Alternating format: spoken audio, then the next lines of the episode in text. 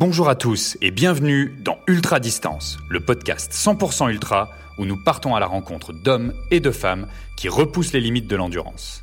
On va se nourrir de ces expériences comme source d'inspiration et apprendre à se préparer au niveau physique, mental et nutrition pour affronter nos prochains défis. Ultra Distance, c'est un épisode par mois, tous les premiers lundis du mois. Je suis William. Et moi, c'est Mine. Nous sommes tous les deux des passionnés de trail running et nous sommes les cofondateurs de NAC, la marque de nutrition sportive pour l'ultra-distance. Bienvenue dans le huitième épisode du podcast. Dans cet épisode, nous avons le plaisir d'accueillir Henri Do, un cycliste d'ultra-distance qui vient de compléter la course la plus longue au monde, j'ai nommé la Trans-Canada Bike Race. Et tenez-vous bien, il a complété ce défi en 60 jours, 14 heures et 55 minutes. Yes, Will. Euh, en plus, on connaît Henri. Avant cet exploit, c'est un athlète qui était aussi présent au tout début de NAC. On l'a rencontré euh, donc sur les événements de triathlon qu'on faisait tous les week-ends à Magog, à Tremblant, à l'ITU. Ouais, effectivement, et je me souviens que depuis la, pandémie, il a commencé à switcher vraiment sur euh, sur de l'ultra distance en cyclisme. Je me souviens de lui euh, qui se lançait ses différents défis quand il partait aux aurores pour finalement rentrer avant le couvre-feu. Il essayait de, de parcourir en fait le maximum de kilomètres pendant ses barrières horaires. Et je me souviens d'avoir suivi toutes ses aventures sur Instagram à ce moment-là. C'était super intéressant. Ouais, à cette période, il a complété donc plusieurs défis de 400, 600, 1000 km en moins de 48 heures.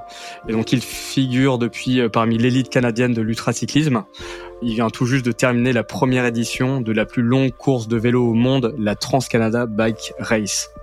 Pour parler un petit peu de cette course, en fait, euh, elle débute euh, au Yukon et euh, elle se termine en fait donc tout à l'est du Canada, à Terre-Neuve. Elle traverse donc le Canada du nord au sud et de l'ouest en est. C'est un périple qui fait plus de 12 500 km avec plus de 95 000 mètres de dénivelé positif, ce qui est complètement dingue. Et évidemment, le tout doit être parcouru sur deux roues le plus rapidement possible. Pour vous resituer, donc sur la ligne de départ, on est à Whitehorse au Yukon. On descend du nord au sud tout le BC jusqu'à Vancouver. On traverse les rocheuses de Vancouver à Calgary. Là, on a déjà fait 4000 km et le plus gros du D+, est derrière nous. Après, on traverse tous les prairies de Calgary pour arriver en Ontario à Toronto. Puis ensuite, on arrive à Montréal en longeant la frontière américaine. Donc là, on est déjà rendu à un peu plus de 8000 km. Ensuite, on continue de remonter tout le Québec, de Montréal jusqu'à Percé, en suivant donc toute la côte euh, gaspésienne sur la côte nord. Et en dernière partie, finalement, on va traverser donc le Nouveau-Brunswick et on va faire le tour de l'île euh, du Prince-Édouard pour finalement remonter toute la Nouvelle-Écosse sur la côte nord et traverser donc euh, jusqu'à l'île de Saint-Pierre-et-Miquelon que l'on va finalement traverser d'ouest en est sur sa totalité pour finir à l'extrémité est du Canada à St. John's. Donc sur ce, bon épisode avec Henri Do qui nous raconte son aventure de la Trans-Canada Bike Race. Bonjour, c'est Henri Do. Bienvenue dans notre distance.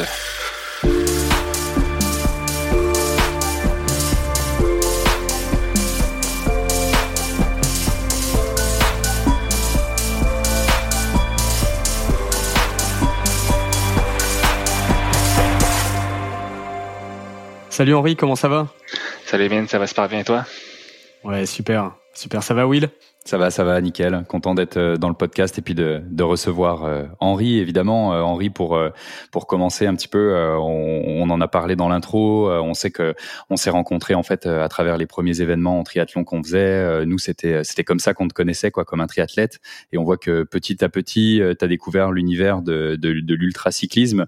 Tu es devenu vraiment un aventurier dans l'ultracyclisme et puis tu ouvres des portes que personne n'a encore jamais ouvertes. Est-ce que tu peux nous parler un petit peu de, de ce Qu'est-ce qui t'a fait passer justement du triathlon euh, à l'ultracyclisme et euh, nous raconter les différentes étapes quoi? Ouais, tout à fait. Ben, en fait, c'était quand que euh, après j'avais fait environ 4-5 ans de triathlon. je m'étais dit que je voulais plus focuser sur ce que j'aimais dans la vie, donc c'était plus le vélo. Parce que même déjà là, vers la fin de mes années de triathlon, je faisais que faire du vélo. Je nageais vraiment seulement le jour de la course je courais une à deux fois par mois, mais je faisais 99% de vélo, donc c'était pas mal rendu ça mon training.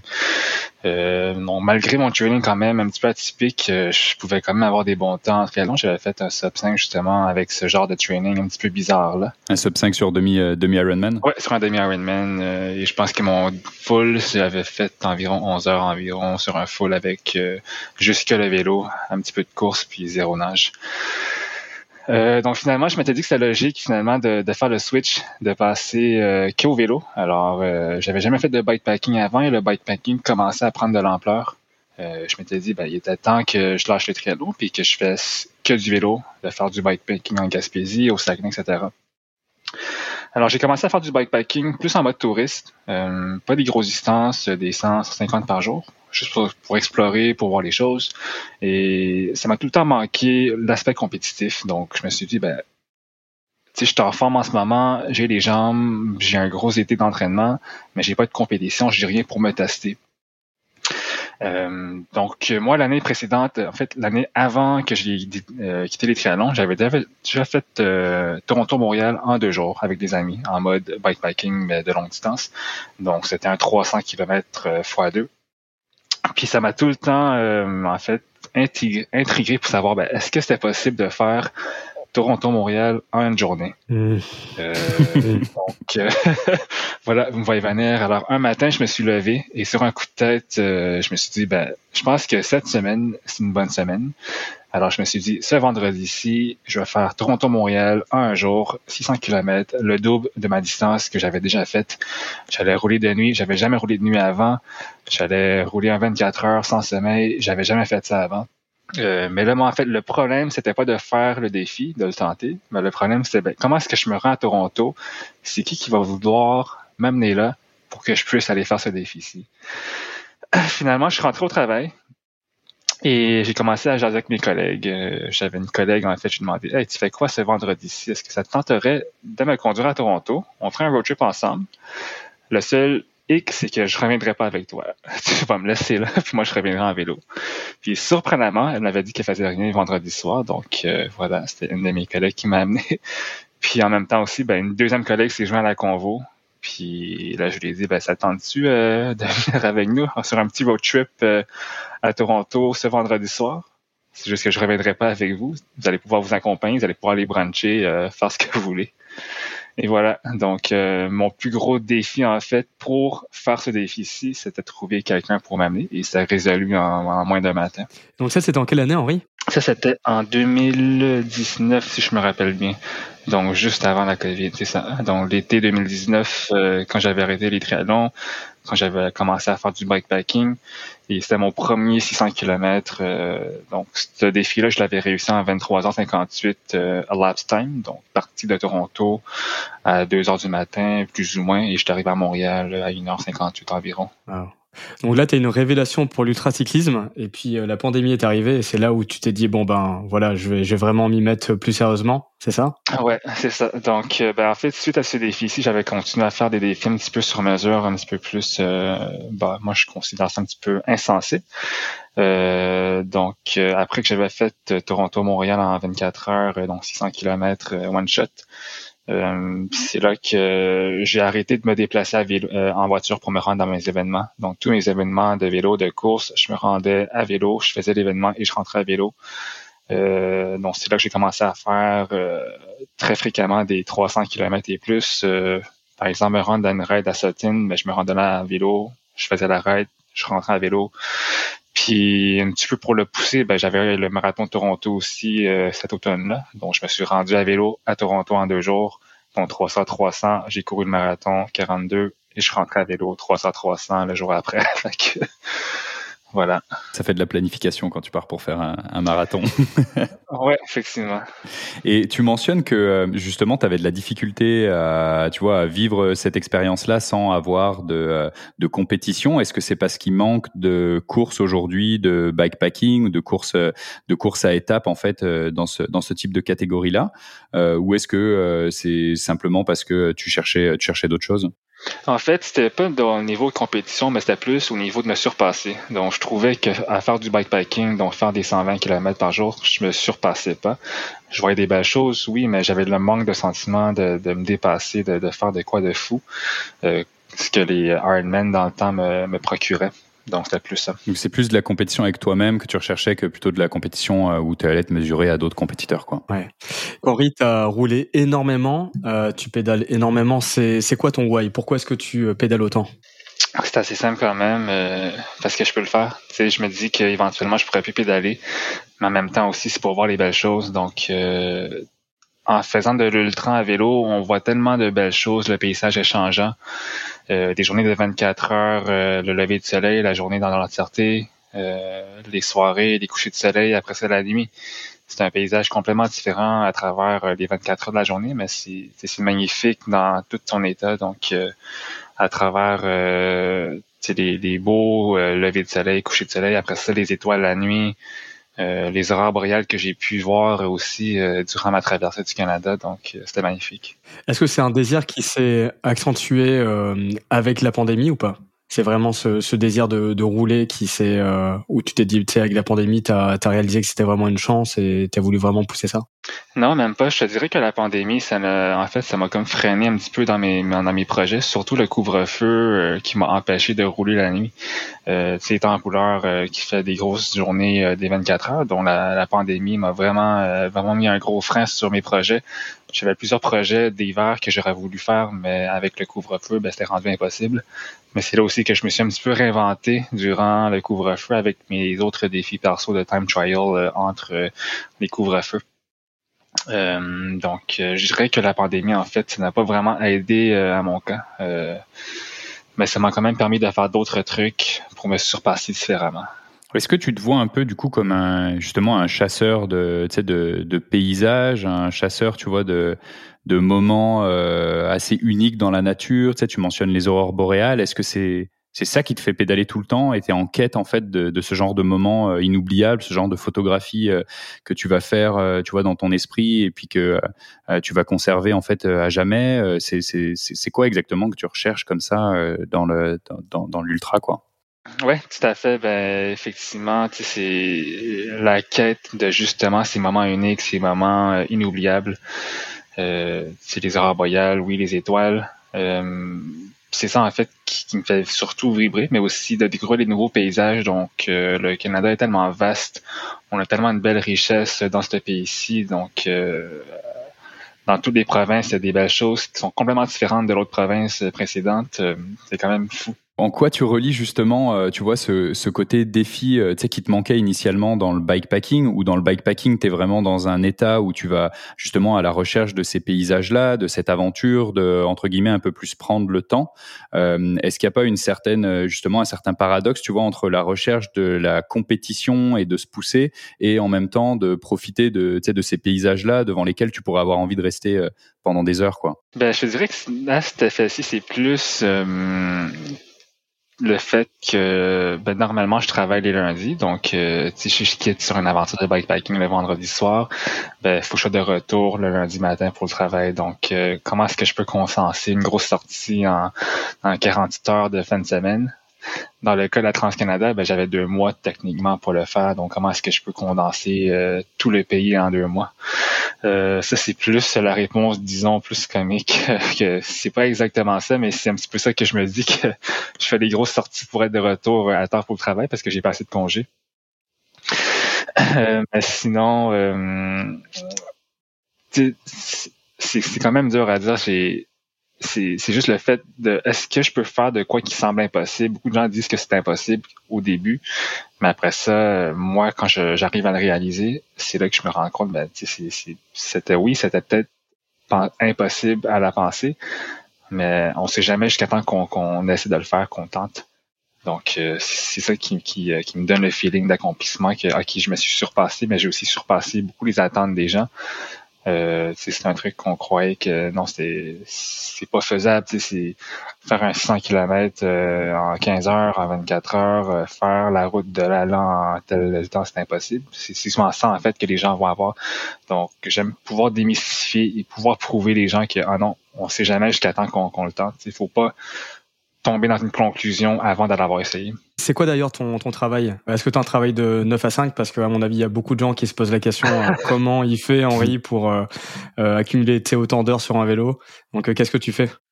Ouais, effectivement, j'ai un travail de 9 à 5, donc je travaille du lundi au vendredi. Je, te, je travaille chez Desjardins en tant que conseiller principal en intelligence d'affaires. Alors, je m'occupe un petit peu de tout ce qui est reporting pour mon équipe du côté plus TI. Euh, donc oui, j'ai un rang assez flexible quand même qui me permet de rouler quand il fait beau, quand il fait moins beau, quand il pleut, ben c'est là que je préfère mettre plus d'heures. Euh, oui, c'est 9 à 5, mais parfois même je travaille de nuit pour m'avancer dans des trucs et faire d'autres plus courtes journées. Alors j'ai cette flexibilité flexibilité là en fait qui va très bien avec mon mode de vie euh, en ce moment. Ouais, et tu travailles de, de, de la maison aussi? Principalement, oui. Principalement remote, oui. Ok. Donc, euh, comme quoi, c'est vraiment aussi une question d'organisation. Donc, euh, c'est, c'est, vraiment possible. Tout le monde peut le faire et c'est euh, ça que tu veux montrer aussi. Ouais, c'est ça. Si je suis une personne avec un travail de tous les jours, la plupart de mes courses, je les finance moi-même. c'est sûr que maintenant, cette année, j'ai beaucoup de commanditaires qui m'aident aussi à me surpasser à travers tout ça. mais tout le monde peut le faire aussi. Il faut juste se faire confiance. Je pense que le frein, c'est que beaucoup de gens ont peur et ils vont s'arrêter à la peur. Mais il faut se faire confiance, il faut prendre une chance, il faut le tenter, puis on sait jamais ce qui peut arriver.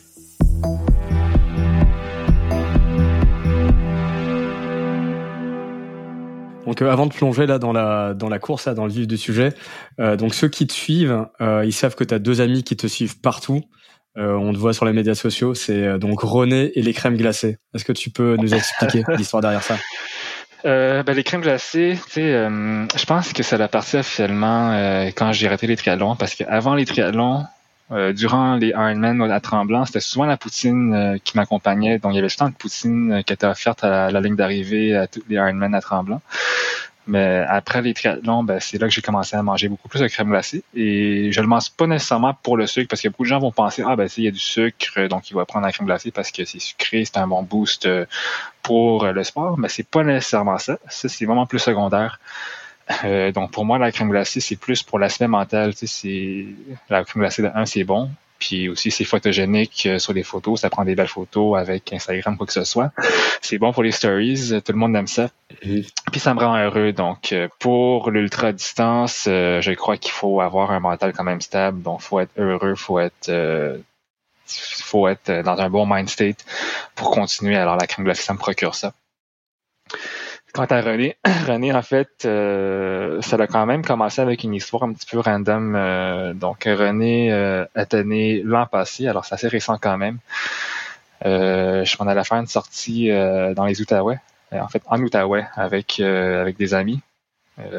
puis évidemment, ben, au lieu de me rendre là en voiture, ben, je me suis rendu là à vélo, donc 200 km pour me rendre.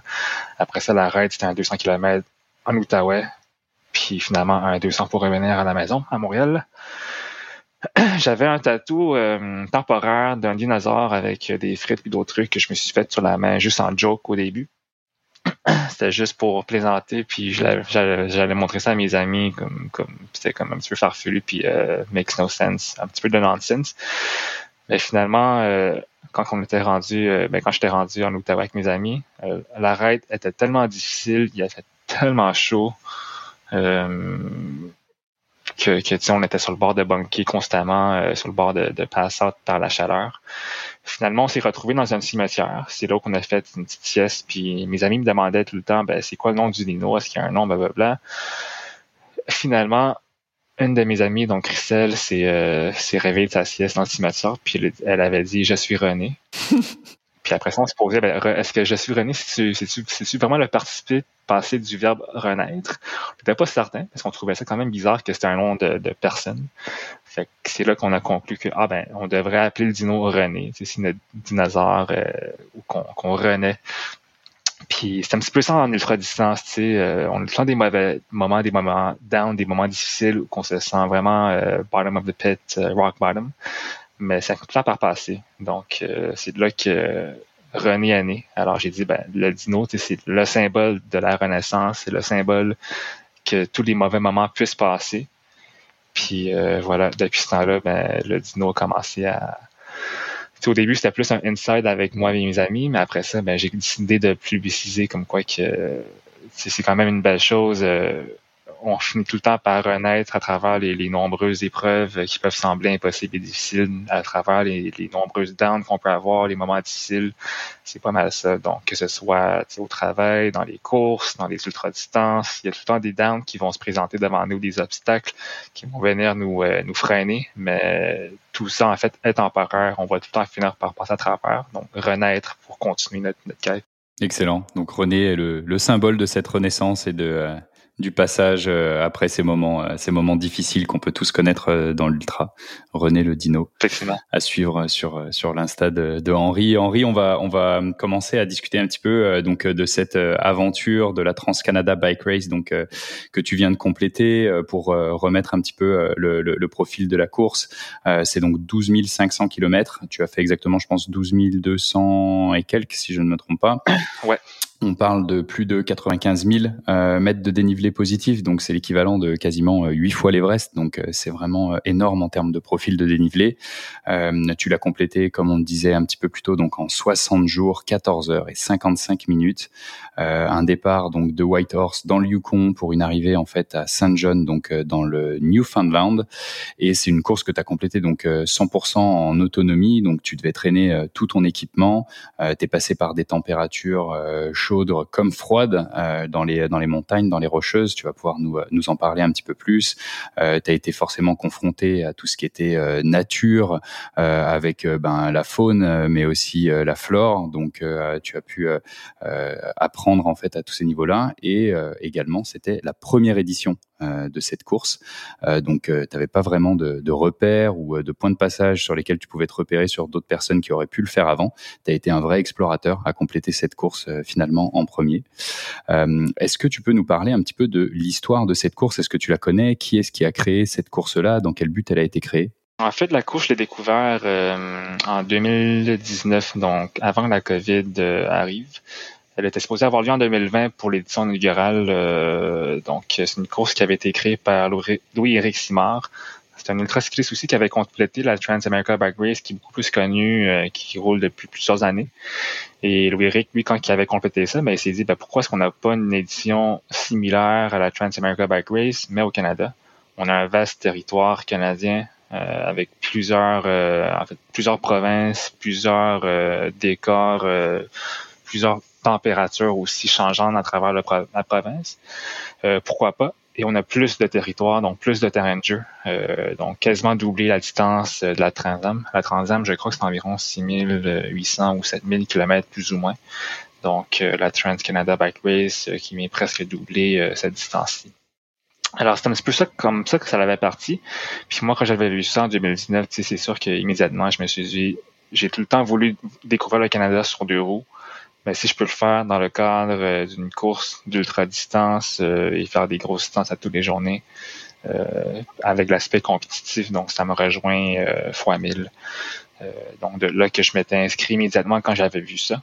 Euh, puis c'est sûr que la pandémie a quand même retardé le, le, départ de la course, donc il était supposé avoir lieu en 2020, ça n'a pas eu lieu. En 2021, non encore. Puis là, finalement, cette année, en 2022, ça a eu lieu. Comment se prépare euh, Henri euh, d'un point de vue de ses mental, physique, mais aussi logistique à une course si longue et si c'est compliqué? Ouais.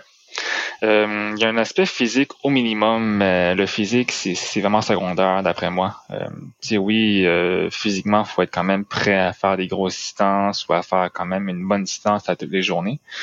Euh, mais en même temps, moi, tu vois, en ayant quand même beaucoup d'expérience à faire des 400, des 600 km en 24 heures, euh, c'est pas ça qui m'a aidé à traverser la course, c'est plus l'aspect mental.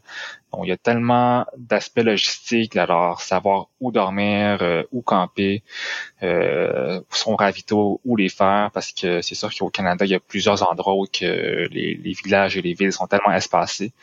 Donc, faut voir, faut d'abord faire un planning pour, OK, ben, si je quitte telle ville, tel village, est-ce que j'ai assez de nourriture sur moi pour pouvoir survivre jusqu'au prochain ravito euh, qui potentiellement dans 200-300 km. Donc surtout Yukon au début, c'est un petit peu comme ça. Euh, puis aussi après ça, ben, c'est d'être plus stratégique avec la météo. Ben là, est-ce que je vais avoir la pluie toute la journée? Est-ce que je suis mieux de rouler la nuit? Ou est-ce que je suis mieux de rouler durant le jour? Est-ce que la nuit il pleut plus, donc je peux peut-être éviter la météo? Est-ce que la nuit aussi, ça fait qu'il y a moins de voitures? C'est peut-être plus sécuritaire de traverser une certaine section qui est plus achalandée dangereuse. Donc beaucoup cet aspect logistique là aussi. Euh, puis après ça, ben, de tout d'avoir géré euh, les bris mécaniques parce que sur une course de 12 500 km, c'est sûr qu'il y en aura plusieurs. Euh, donc d'être prêt aussi à affronter tout ça et de continuer malgré qu'on a des bris, etc. Ouais, pour, les bris mécaniques, on, va y revenir là. Tu as, eu un, gros bris qui t'a immobilisé pendant une dizaine de jours. Et est-ce que tu est-ce que tu peux nous dire un peu, tu sais, combien de participants est-ce qu'il y a eu? Parce que je, crois que quand tu as commencé, au début, vous deviez être quelques personnes et au final, tu as été le, le seul au départ. C'est ça? Oui, effectivement. Donc, euh, au départ de la course, on s'attendait à être cinq au moins au grand départ, dont le grand départ qui, avait eu lieu le 12 juin à 6 heures du matin, heure de Yukon. Euh, donc, moi, je m'attendais à voir quelques personnes. Pour une course de cette nature-là ou de cette longueur-là, 5, c'est quand même un bon chiffre. C'est pas énorme sur papier, mais pour une course d'ultra, c'est quand même euh, quand même une bonne représentation. Alors, je m'attendais à avoir quand même cinq autres participants. Enfin, en fait, quatre autres participants avec moi pour qu'on puisse quand même vivre à travers euh, l'aventure euh, ensemble, décaler quoi que ce soit, être sur le même parcours, les mêmes météos, les mêmes intempéries. Finalement, j'ai appris euh, quelques jours avant mon vol au Yukon, donc j'ai appris au début du mois de juin, j'allais être seul au départ. c'est sûr que sur le coup, c'est quand même un petit peu plate, mais pour moi, ça n'a pas vraiment changé l'objectif qui était de traverser le pays le plus rapidement possible, donc de partir du Yukon, de me rendre à St. John's, à Cape Spear, euh, le point le plus à l'est euh, du pays, donc le plus rapidement possible. Euh, l'objectif restait le même et j'allais quand même pouvoir voir les beaux paysages, découvrir des belles choses, donc pour moi, ce qui était le plus important. de là que j'ai un petit peu mis de côté l'aspect course, alors j'avais pas vraiment la sensation de me faire chasser par quelqu'un derrière moi. Euh, j'étais plus sur mon propre horaire. qui Ben, j'allais faire des grosses distances quand même. J'allais rouler 200, 300, 400 par jour. Mais j'allais pas être stratégique avec des compétiteurs qui me chassaient, donc de pouvoir tout le temps être devant eux. Pour parler un petit peu justement de, de toute cette euh, logistique et euh, préparation de la course en amont, euh, est-ce que tu t'es euh, amusé à justement découper la course en différentes sections, tu sais, puis euh, en me disant, bah voilà, tu sais, je la découpe par exemple en 5-6 sections et à chaque fois, tu vois, je fais comme ma première étape, c'est de compléter cette première section. comment tu as, visualisé un petit peu cette course en amont? Ouais, c'est tellement une grosse course que au début, j'étais un petit peu stressé aussi sur comment est-ce que je la découpe, comment est-ce que je la gère, comment est-ce que je la planifie d'avance. Mais c'est là que j'ai appris que c'est quasiment impossible de planifier une course de cette euh, envergure euh, aussi longtemps. donc, ce que j'ai dû apprendre dès le début, c'est que j'allais planifier mes journées vraiment sur le feeling pendant que je roulais.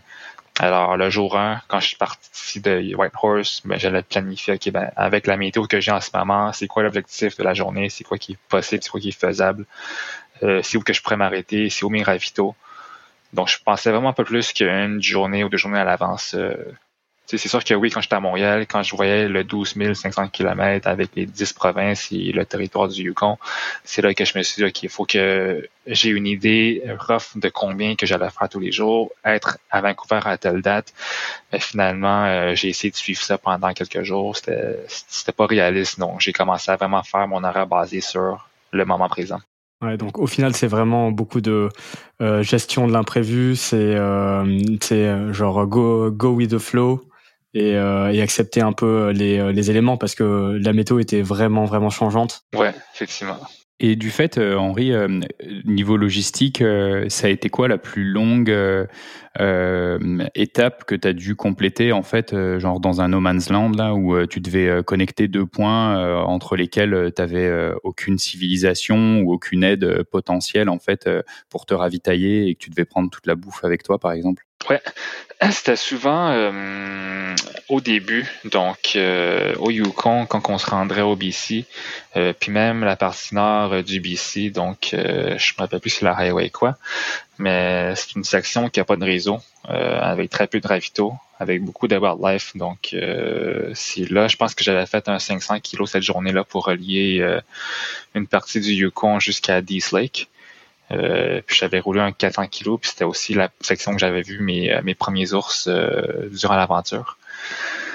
mais oui, quand que j'avais fait ça, il fallait que je planifie d'avoir assez d'eau sur moi. Au moins, dans ce temps-là, il faisait encore froid, donc j'ai pu passer sans, sans, sans, trop boire d'eau, donc pour pouvoir gérer les bouteilles que j'avais sur moi, pour pouvoir me toffer le, le 400-500 kilos. Puis aussi à la fin de la course, ben à la fin, c'était plus, plus différent. C'est plus le fait que à la fin de la course, il y avait des commerces, il y avait des ravitaux, mais tout fermait vraiment tout. Alors, si je roulais de nuit, j'avais aucun, aucun support, aucune assistance parce que tous les commerces étaient fermés. on va vraiment rentrer plus dans chaque partie là de, de la course. Donc on, va commencer euh, la première partie au départ, euh, donc tout ce qui est Yukon BC. Euh, tu racontes là donc l'aspect avoir vu beaucoup de wildlife, etc. Est-ce que tu étais préparé justement à rencontrer des, des, des ours? Est-ce que tu avais un, un bear spray et ça a été quoi ta, ta réaction Comment est-ce que tu as géré ça? En fait, je suis arrivé au Yukon quelques jours à l'avance. Donc, je suis arrivé au Yukon euh, six jours avant que la course ait commencé.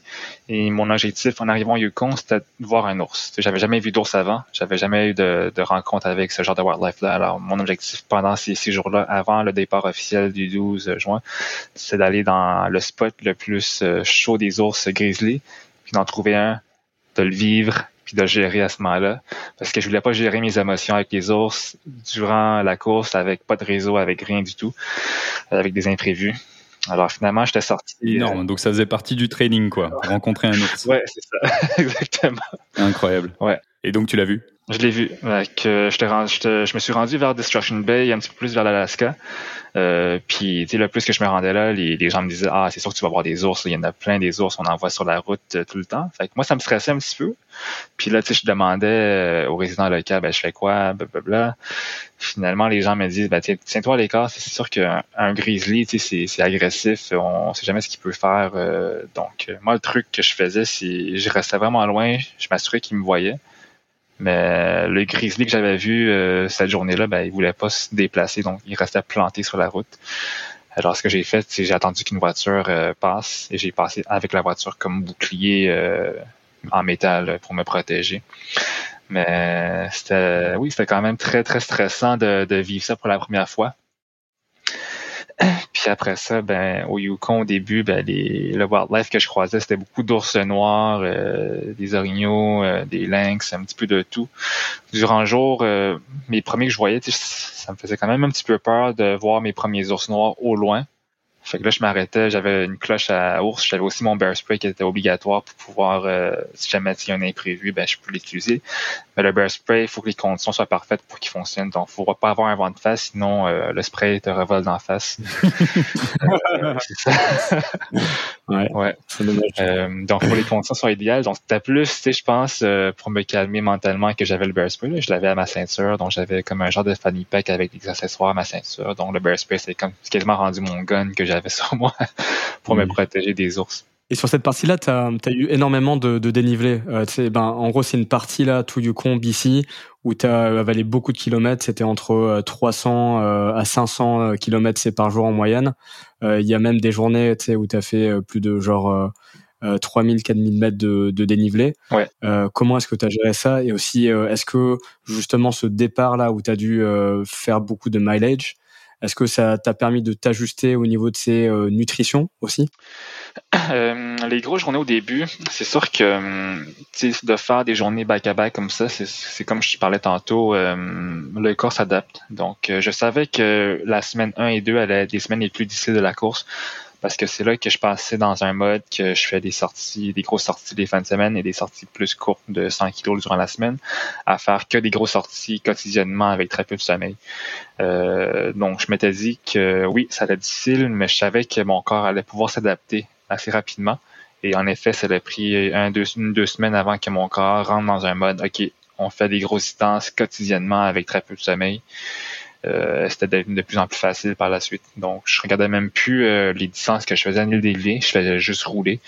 Euh, à un moment donné, je me disais que faire un 3000 mètres de D+, avec un 300-400 mètres de 300-400 km de, de, distance par jour, c'était rendu quasiment la norme. Donc, j'avais plus la notion de c'était quoi qui était côté ou non rendu là. Euh, puis côté nutrition pour ça, ben effectivement, euh, moi j'ai souvent mangé au feeling, donc tout ce que je faisais maintenant c'était vraiment au feeling, donc c'était important de pouvoir continuer à carburer euh, mes efforts avec euh, ce que je mangeais.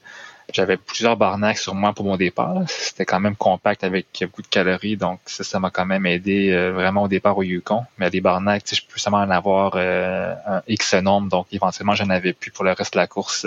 Mhm. fait qu'il fallait que je passe dans les dépanneurs. Puis au Yukon, il n'y a pas grand-chose hein, comme dépanneur. Euh, c'était beaucoup des barres de chocolat, puis des sacs de chips. Puis il n'y avait rien d'autre. C'est pas comme les couches qu'on a au Québec ou les 7-Eleven en Ontario. Donc c'était vraiment que des barres de chocolat et des sacs de chips. Alors, c'était pas le meilleur, la meilleure nutrition au début.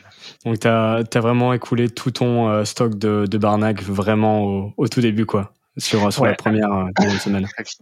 J'ai essayé quand même d'être, euh, tu sais, je me suis dit, OK, j'ai tant de nombre de, de barres. Je pense que j'en avais apporté une vingtaine environ qui fitaient dans mes sacs euh, avant. Mm. Euh, j'avais deux gros sacs Ziploc de Barnac, puis je me suis dit, OK, il faut que ça me toffe au moins jusqu'à Vancouver parce que je sais que la portion la plus remote du parcours commence du Yukon et se rend quasiment jusqu'à Whistler. Euh, donc, c'était la portion que je voulais vraiment, c'était survivre en autonomie.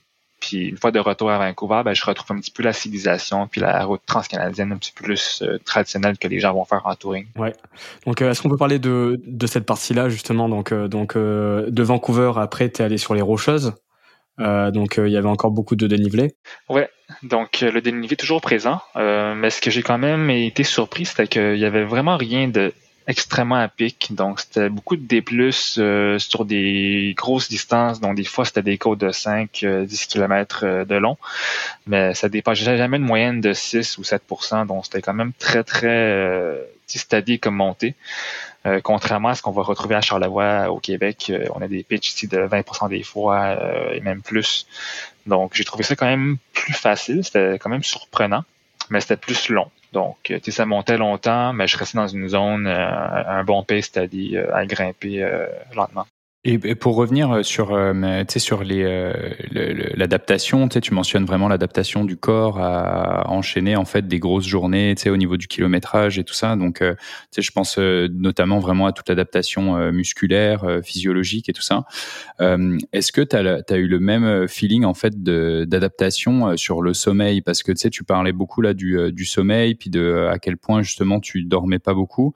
ça a été quoi tes, stratégies de sommeil? Sais, j'imagine un petit peu quand le soir, euh, tu dois te mettre dans ton duvet euh, et que euh, tu sais que tu as des ours, tu vois, qui viennent autour. Tu dois pas non plus dormir vraiment sur tes deux oreilles. Tu sais, comment tu as vécu un petit peu cette, cette période-là, surtout sur le début, cette adaptation et comment ça s'est passé après pour la suite de l'aventure?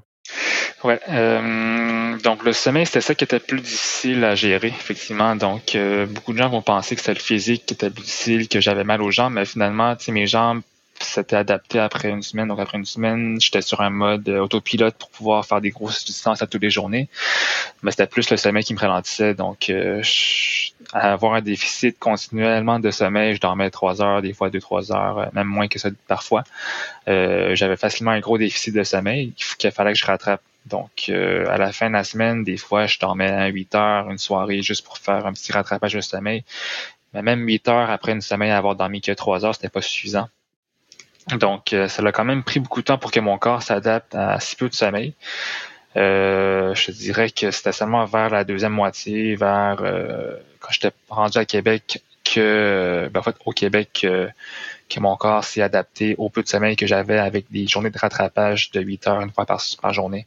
La raison pour laquelle tu dormais aussi peu, c'était euh, justement dans ton objectif de rentrer la course euh, dans, ces, euh, dans cette barrière de, de 60 jours Ou est-ce que c'est parce que dans tous les cas, tu n'arrivais pas à dormir bien ou que tu avais, que avais certaines frayeurs justement pendant la nuit C'est quoi qui te poussait à faire des, des nuits aussi courtes? Ouais, en fait, c'était plusieurs raisons. Euh, au Yukon, c'était principalement pour éviter de dormir avec les ours, donc euh, pour pouvoir euh, faire des grosses journées sans que, je me fasse interrompre par un grizzly au milieu de la nuit.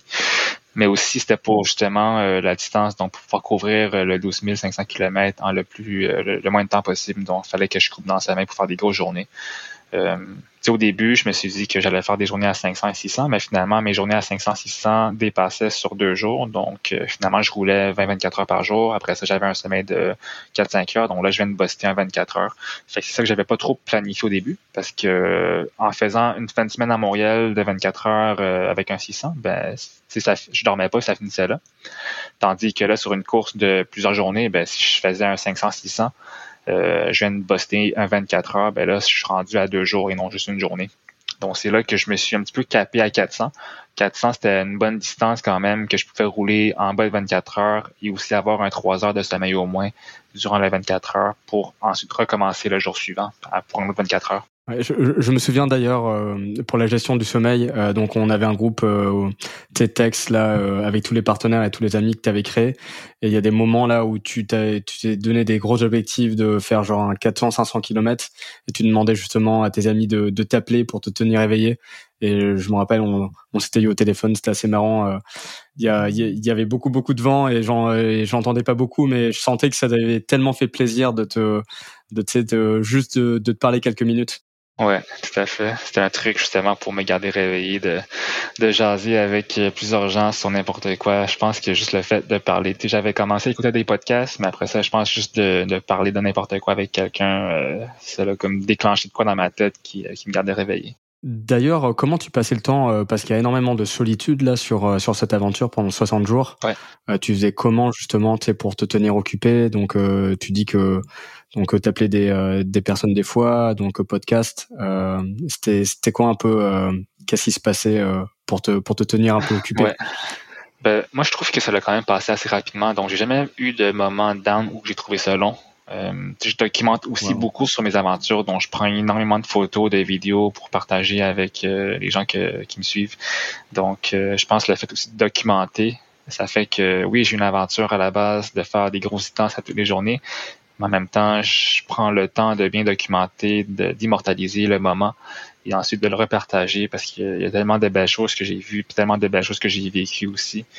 Puis aussi des moments difficiles que j'ai euh, que j'ai voulu capturer aussi, ou voulu montrer aux gens que c'est, c'est pas juste des beaux moments, mais il y a aussi beaucoup de down que je vais avoir euh, d'avoir surmonté.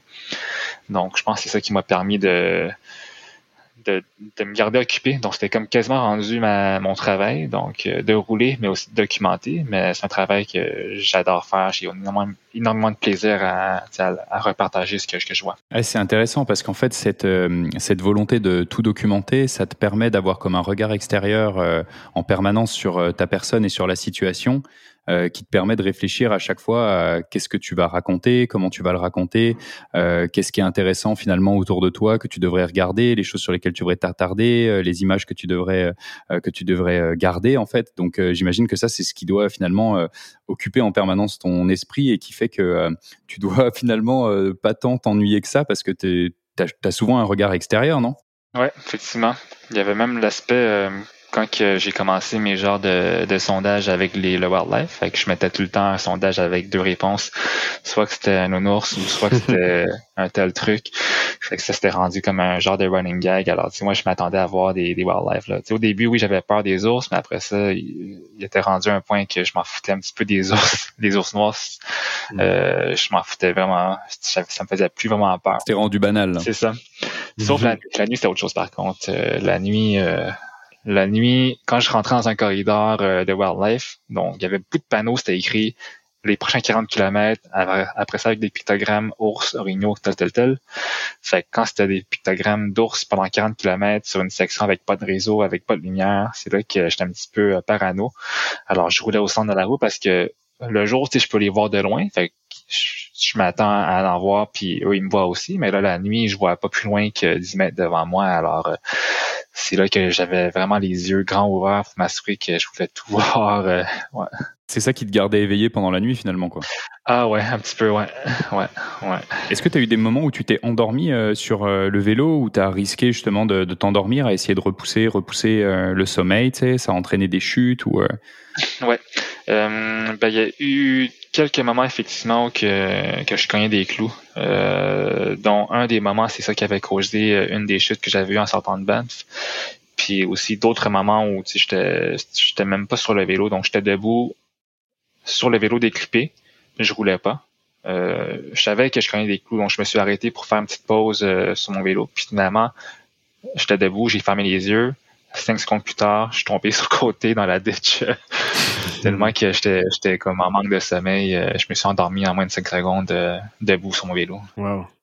Est-ce que tu peux revenir sur cette chute euh, à Banff? Donc, euh, tu as eu mal aux côtes. C'est comme une frayeur parce que tu as eu l'impression d'avoir des, des côtes cassées? Ouais. Euh, donc ça, ça s'est produit euh, justement quand j'ai quitté les Rocheuses, euh, quand j'étais, j'avais traversé Banff. Alors je descendais vers Canmore. C'est une petite piste qui descend vers Canmore, un, petit downhill qui se fait vraiment bien avec une magnifique vue. Il était rendu 6 heures du matin. Puis là, mon, mon objectif c'était de me rendre à Calgary cette journée-là. Donc c'est là j'étais quand même dans un high que j'avais fini les rocheux, j'avais fini les côtes, je me rendais dans le plat. Euh, ma grosse force, c'est rouler dans du plat en aéro. Euh, donc j'étais très content, très heureux. Euh, j'étais pas fatigué mentalement, j'avais pas sommeil, mais finalement j'ai fermé les yeux peut-être un deux secondes maximum juste pour me reposer un petit peu. Et c'est là que mon vélo a dévié en dehors de la piste Donc j'ai dévié euh, sur le gazon un vélo chargé de cette nature-là, en fait, j'avais 40, 50 euh, livres de plus sur moi. Alors, je me sentais quasiment comme un camion. Alors, à dévier sur le gazon, c'est là que j'ai perdu l'équilibre. J'ai pas pu comme contrôler mon truck, disons. Euh, et je suis tombé sur le côté par la suite. Euh, donc, cette chute-là, euh, j'avais cru casser mes côtes parce que j'avais exactement le même feeling puis la même douleur quand je m'étais fracturé les côtes il y avait deux ans auparavant. Euh, donc au début, je n'étais pas sûr si c'était mes côtes ou c'était autre chose parce que j'avais tellement mal du côté gauche, j'étais tombé, directement sur mon épaule. Alors j'avais peur que ce soit ma clavicule. Si ça avait été ma clavicule, ben ça aurait été la fin de la course euh, pendant au moins quelques semaines à ce moment-là. Pour les côtes, ça j'étais moins inquiet parce que quand je m'étais fracturé les côtes il y a deux ans, oui, ça faisait mal, mais on peut rien faire pour les côtes euh, à part prendre des antidouleurs et se reposer. Puis même que quand je m'étais fracturé les côtes euh, auparavant, ben j'avais fait un demi-marathon une semaine après. Donc euh, je me suis dit que les côtes, oui, c'est pas idéal de, de, faire de l'effort physique, mais c'est encore faisable de rouler. Euh, donc c'est là que je me, je me suis arrêté un petit peu pour voir est-ce que c'est ma clavicule, mes côtes, mais j'arrivais encore à bouger, j'arrivais encore à, à me déplacer, mais j'avais hyper mal. Alors c'est là que j'avais décidé, ok, c'est sûrement des côtes fracturées au filet ou autre chose. Euh, fait que là, c'était quoi que j'allais faire? Ben, tu sais, ça sert à rien que je me fasse un X-ray. Si je me faisais un X-ray, on allait juste me confirmer que oui, tu as des côtes fracturées, on va on va donner des médicaments plus forts pour euh, pour la douleur, mais ça n'allait absolument rien changer. J'allais perdre euh, du temps pour le X-ray, euh, pour la paperasse aussi, à faire des rendez-vous médicaux en dehors du Québec. Donc, j'ai décidé de que prendre des, des Advil, des Tylenol, puis aussi des, des relaxants musculaires je les prenais aux 6 heures, donc vraiment, euh, c'était pas la meilleure chose à faire, mais je les prenais vraiment aux 6 heures, donc ce qui était permis selon les doses euh, prescrites. Euh, puis c'est ça que en fait qui m'a permis de continuer donc euh, juste de tolérer la douleur. Et elle t'a accompagné pendant combien de temps cette douleur hein? Ah très longtemps. Ben, après une semaine j'avais déjà moins mal mais je la sentais encore donc. Ce qui était le plus compliqué c'est que là je pouvais plus dormir sur mon dos. Il fallait que je dors sur le côté. Puis c'était pas idéal non plus à dormir sur un côté, dehors en camping, sur un, un tapis de sol. Euh, donc ça venait de compliquer justement aussi mon sommeil euh, en camping. Mais cette douleur-là, je pense que je l'ai eue au moins pendant quatre semaines, donc jusqu'au Québec. Euh, j'avais encore mal. Puis même en ce moment, j'ai un petit peu mal. Je sens que ça force, mais là, c'est rendu à une douleur de 0.5 sur 10. Mais elle était quasiment à 8 sur 10 pendant pas mal de trois semaines. J'avais ouais, j'avais vraiment mal aux côtes, euh, surtout quand je me débarquais de mon vélo. Normalement, quand je débarque, ben, je débarque du côté euh, du côté droit. Donc, je lève ma jambe, je débarque. Mais là, il fallait que je débarque de l'autre côté parce qu'en levant ma jambe, ben, ça forçait mes côtes, ça contractait mes abdos. Euh, ouais. Et donc, tu as, composé avec et au final, à un moment, est-ce que la douleur est partie ou est-ce que tu t'es traîné cette douleur pendant tout, tout le reste de la course? Euh, non, c'était parti. Donc, euh, moi, je la considère quand même partie une fois que j'ai pu me lever euh, en utilisant mes abdos. Donc, quand je me lève le matin avec que mes abdos et non avec mes mains. Parce que pendant très longtemps, il fallait que je roule sur le côté pour ensuite prendre mes, mes bras pour me pousser pour me lever. Euh, mais c'était au Québec, je pense que j'ai commencé à pouvoir juste prendre mes abdos puis pouvoir tolérer la douleur sans même prendre de médicaments. Donc là, j'ai arrêté de prendre aussi mes antidouleurs puis mes muscle relaxants au Québec. Mais c'est au moins quasiment trois semaines que, que j'ai dû tolérer ça. Puis je me suis dit, ben, si j'ai déjà fait un demi-marathon avec des côtes fracturées, euh, faire du vélo, il y a moins d'impact je reste plus stable aussi. Donc, euh, je me suis dit que c'était faisable. Donc là, donc, tu as passé Banff après, euh, après, euh, après les côtes donc cassées. Donc, tu as continué, tu as traversé toutes les prairies. Je, je, je, me souviens là, toute cette période, c'est un no man's land, genre prairie. c'était assez plate, mais En gros, on a on a on a on a l'impression que c'est plat, mais en fait, il y a quand même un genre faux plat montant. Ouais. Donc, euh, tu as, traversé tout ça, et puis après, tu arrivé à Toronto, c'est ça? Euh, ouais, il y avait les prairies, euh, que normalement, tout le monde me disait, ah, tu vas avoir un vent dans les prairies, ça va comme flyer, tu vas aller vraiment vite. Puis, moi, j'aime ça le plat, j'aime ça le vent j'aime ça aller vraiment vite, puis être très aéro pour euh, aller encore plus vite. Mais finalement, j'avais un méchant vent de face tout le long. Je pense que le vent d'eau, je l'ai seulement eu pendant 4, 4 ou 5 heures en sortant de Calgary. Puis après ça, c'était un vent de face euh, interminable euh, jusqu'en Ontario, euh, qui m'a jamais lâché. Puis aussi souvent des, euh, des grosses averses, euh, des la grosse pluie. Euh, donc c'était un cocktail de météo défavorable tout le long, qui est vraiment atypique de ce que les gens ont normalement dans les prairies. Puis effectivement, après ça, ben, on arrive en Ontario, mais l'Ontario, c'est long. C'est pour ça que les gens appellent ça l'Ontario. donc ouais. Euh, c'est très long de traverser l'Ontario. C'est la province la plus, euh, je crois que c'est la province la plus large, si je me trompe pas. Puis toute la portion Northern Ontario, c'est là que c'est un petit peu plus euh, difficile aussi parce qu'il y a beaucoup moins d'accotements. Donc, tout le Canada, on a quand même un bel accotement sur la transcanadienne ou sinon sur d'autres routes en dehors de la transcanadienne qui, qui relie. Mais en Ontario, dès qu'on passe Thunder Bay, il y a quand même un accotement qui diminue, qui devient quasiment inexistant. Euh, donc, beaucoup de gens qui font la Trans-Canada en mode touring vont dire que ben, la, portion entre euh, Sault-Saint-Marie jusqu'à Sudbury, c'est une portion un petit peu plus dangereuse parce qu'il y a beaucoup de trafic véhicules, beaucoup de camions, puis l'accotement n'existe pas. Euh, puis c'est vrai. D'ailleurs, je l'avais roulé de jour pendant quelques minutes, puis effectivement, c'était très passant mais j'avais aussi pris des routes, euh, en fait la course nous a fait pris des routes de, de gravel sur le côté qui a quand même dévié du trafic euh, du trafic euh, véhicule, donc ça c'était bien. Puis je me suis retrouvé après ça ben, sur la transcanadienne, sur la Highway 17 encore, de nuit. Donc de nuit, c'est ça l'avantage, mais il y avait plus un char. Donc au lieu d'avoir un véhicule qui me dépassait à toutes les 10 secondes, j'en avais une aux 30 minutes, euh, donc euh, c'était beaucoup plus gérable. Ah. Donc là, il y a eu un milestone euh, assez important, c'est que donc t'es passé au fuseau horaire de, de l'Est, c'était un, un moment vraiment rempli d'émotions, je me rappelle. Ouais, tout à fait. Tu peux nous raconter Ouais, donc le fuseau horaire de l'Est, je me rappelle bien, c'était rendu au kilomètre quasiment 6000 cucs, un petit peu avant Thunder Bay. Euh, c'est là que tout d'un coup, je passe au fuseau horaire de l'Est, puis il y a un gros panneau qui indique qu'on traverse dans le fuseau horaire de l'Est. Puis je pense qu'à travers tout le Canada, c'est vraiment la seule place où qu'il indique spécifiquement qu'on traverse un fuseau horaire. Euh, ça faisait quand même quasiment un mois que je roulais. J'avais passé à travers tellement de, mauvaises météo, de, de, mauvaises températures, des moments difficiles avec mes côtes que j'ai cru euh, être fracturé. Puis là, d'être de retour vraiment sur le même fuseau horaire que mes amis, que ma famille, que, que la maison, pour moi, mentalement, ça m'a fait, euh, en tout cas, j'étais vraiment émotionnel rendu là. Euh, je me suis rendu compte que on est sur la même heure. C'est là que j'avais texté dans le groupe justement. Il était quelle heure euh, euh à Montréal? Puis c'est là qu'on m'a répondu qu'il était telle heure. Puis pour moi c'était la même heure. Bon, ça a comme déclenché des sentiments. Puis j'étais genre, ok, je suis quasiment à la maison. Tu j'ai réussi. J'ai pédalé pendant quasiment un mois, 6000 km. Je suis de retour à la maison. Je vais être de retour à Montréal dans pas très longtemps.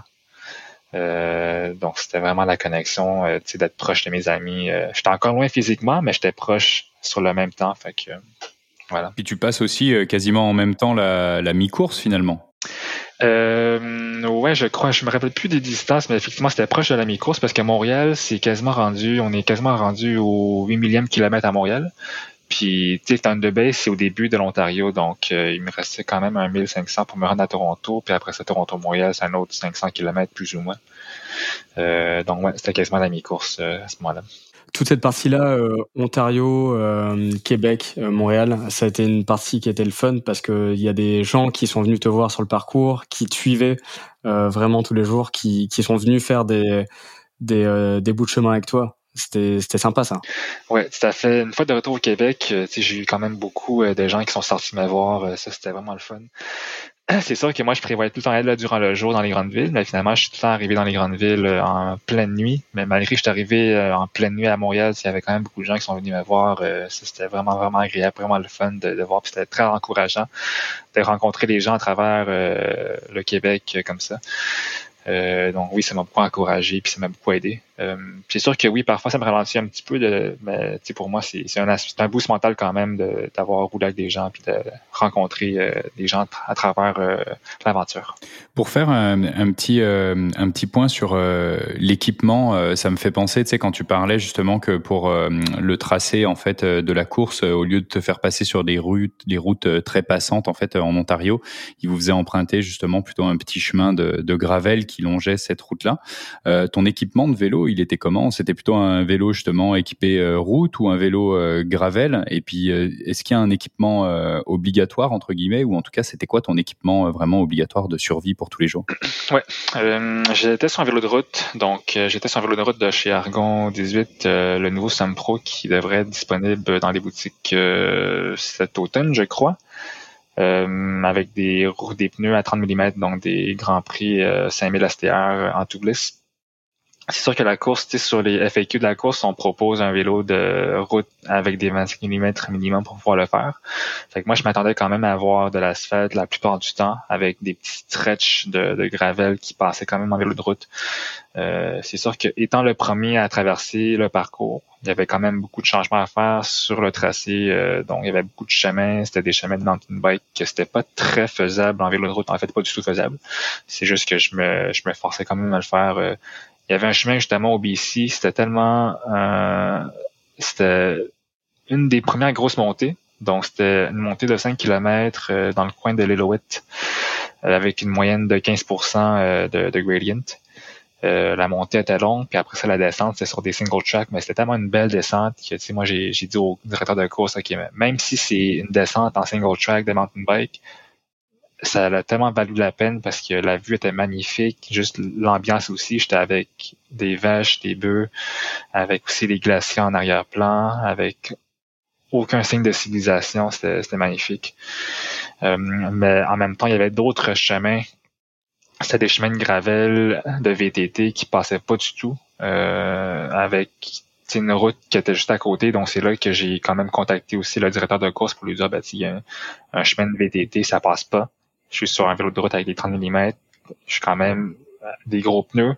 Mais moi, je trouve ça très sketch puis très dangereux. Donc, finalement, j'ai emprunté la route qui était à côté parce que c'était plus sécuritaire pour moi euh, dans mon cas. Et en parlant d'équipement, là, ton, ton euh, vélo, là, avec tout l'équipement obligatoire, il, il, pesait combien? Euh, quand j'étais parti de Montréal, il pesait environ, je me rappelle bien, 50 livres, 55 livres, incluant tout, tout l'équipement, la bouffe, l'eau et tout ça. Euh, c'est sûr qu'au fil de la course, j'ai quand même racheté des affaires, dont je me suis acheté deux sacs de plus que j'avais sur ma taille euh, pour pouvoir traîner plus de stock. Euh, donc, je me suis pas repaisé après la course, mais au début de la course, ouais, environ 50 à 55 kilos. Donc, environ 40 livres. non, excusez-moi, j'ai, dit 100 kilos, mais c'est en, livres. 50 à 55 livres. Ça fait une, avec 20 kilos, environ 40 livres d'équipement. 40-50 livres d'équipement, ouais c'était assez pour les bagages chez Air Canada parce que c'est ça que je me suis dit, il faut que mon vélo pèse pas plus que la limite permise pour un bagage euh, oversized. fait que c'était sous la limite permise. D'accord. Et au final, là, pour la nutrition, donc, euh, t'achetais euh, vraiment euh, tout on the go quand tu t'arrêtais à des dépanneurs, vraiment sur le chemin pour être le, le plus light possible, au final? C'est ça. Donc, j'avais un sac de nutrition sur mon vélo euh, qui peut comporter quand même assez de bouffe selon ce que je prends pour 200-300 kilos. Mais sinon, je prenais tout dans les dépanneurs. Donc, je m'arrêtais, je faisais mon restock quand j'étais quand j'étais repassé à Montréal aussi, j'avais fait un restock de de, de Barnac. Effectivement, c'était les barres caféinées euh, ultra, c'était quand même un essentiel pour certaines des, des, des spots. Euh, mais oui, je faisais tout mon refill vraiment sur le feeling, donc ma nutrition a quand même beaucoup changé à travers la course. Euh, comme c'est une course au feeling, donc comme je gère mon sommeil au feeling, comme je gère mes distances au feeling, puis aussi ben, la nutrition, c'est tout le temps au feeling. Euh, L'important pour tout ce qui est ultra, je trouve, sur une ultra de 24 heures, 48 heures et plus, euh, c'est de pouvoir manger ce qu'on puisse tolérer. Euh, de juste continuer à manger ce qu'on tolère. Euh, parce que si je continue à me forcer à manger des affaires qui marchaient il y a un mois, puis finalement ça marche plus en ce moment, ben je vais avoir des indigestions puis euh, pas pouvoir continuer la course. Mais tu sais, quand tu, euh, tu mentionnais là que justement tu passais dans les dépanneurs, euh, tu trouvais essentiellement que des, des barres chocolatées, des sacs de chips et tout ça, euh, j'imagine que tu as pas nécessairement, euh, tu t'es pas nécessairement préparé à ça euh, dans ton entraînement parce que euh, en règle générale, quand on quand on se prépare, on essaye de, de bien s'alimenter.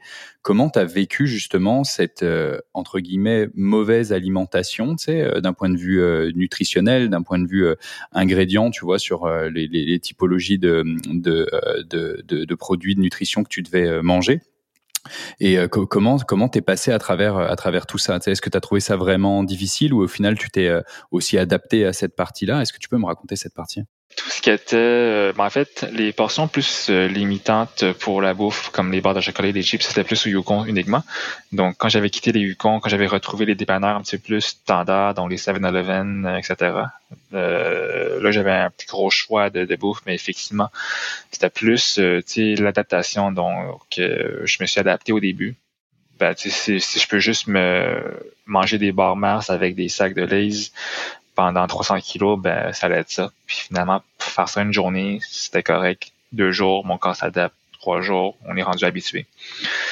Euh, mais c'est sûr que dès que j'ai retrouvé euh, les dépanneurs un petit peu plus euh, stockés, donc les 7-Eleven, je pense que le premier que j'avais croisé, c'était sur la Highway 16, donc au nord du BC, proche de Prince-Georges. Oh, c'est quasiment un buffet de un buffet de luxe. J'avais un petit peu de tout, des chaussons aux pommes, la pizza, vraiment de tout. Est-ce que tu avais un objectif de calories euh, à ingérer euh, par jour ou est-ce que tu faisais tout au feeling? Et aussi, comment se passait ton hydratation? Euh, Non, c'était au feeling. Donc, euh, j'ai vraiment mis les chiffres en dehors de la fenêtre parce qu'il y a tellement de variables. Puis là, si je commençais à gérer, ben, je fais combien de distance, je fais combien de plus, je mange combien de calories, ça venait quand même beaucoup de calculs pour rien. Donc, j'y allais beaucoup par feeling, donc j'y mangeais à ma faim. je continuais aussi à snacker continuellement. Alors, j'avais temps des créatines mon choix de bouffe, ce que j'allais avoir sur le vélo, j'avais tout le temps un sac de jujube, donc quelque chose de sucré, avec un sac de plus salé. Donc, par exemple, c'était des, euh, bouts de bagel euh, cuits au four euh, dans un autre sac. Euh, tout le temps deux variétés. Alors, sucré, salé. puis après ça aussi, tout le temps aussi une boisson caféinée. Donc, parfois, c'était des gourous quand j'en trouvais. d'autres fois, c'était d'autres trucs de Starbucks. Donc, tout le temps une boisson énergétique avec beaucoup de sucre euh, du lait au chocolat que je prenais souvent aussi. Euh, donc, je me gardais tout le temps ça sur moi en backup. Euh, le gourou et le Red Bull, euh, c'était un backup pour moi. Si jamais j'avais comme un gros down, mais au moins je le prenais puis ça, ça me reboostait temporairement jusqu'à temps que je me trouvais un autre dépanneur pour faire un plein.